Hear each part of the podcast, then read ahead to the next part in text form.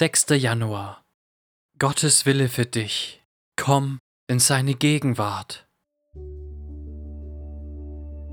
So lasst uns hinzutreten mit wahrhaftigem Herzen. Hebräer 10, Vers 22. Gottes Wort ruft uns auf, in Gottes Gegenwart zu kommen. Das ist die Botschaft, die der Autor des Hebräerbriefs für uns hat. Er ruft uns auf, Gott nahe zu kommen, mit Gott Gemeinschaft zu haben und uns nicht mit einem christlichen Leben fern von Gott zufrieden zu geben.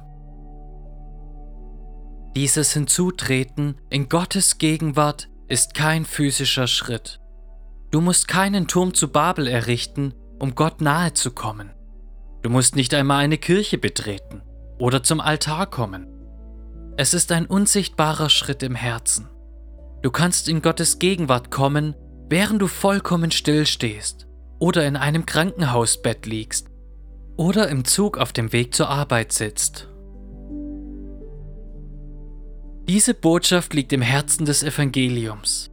Das ist es, worum es beim Garten Gethsemane und bei Karfreitag geht.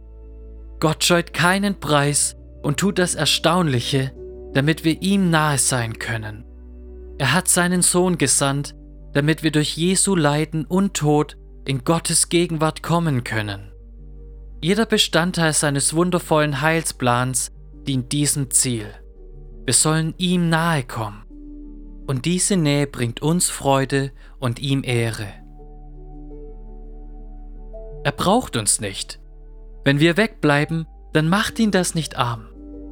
Er braucht uns nicht, um die Freude und Harmonie in der Gemeinschaft der Dreieinigkeit zu wahren.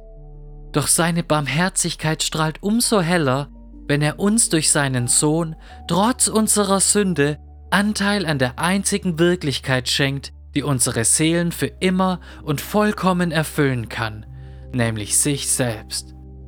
Vor deinem Angesicht sind Freuden in Fülle, liebliches Wesen zu deiner Rechten ewiglich. Psalm 16, Vers 11. Das ist Gottes Wille für dein Leben. Auch genau jetzt in diesem Augenblick. Das ist der Grund, warum Christus gestorben ist.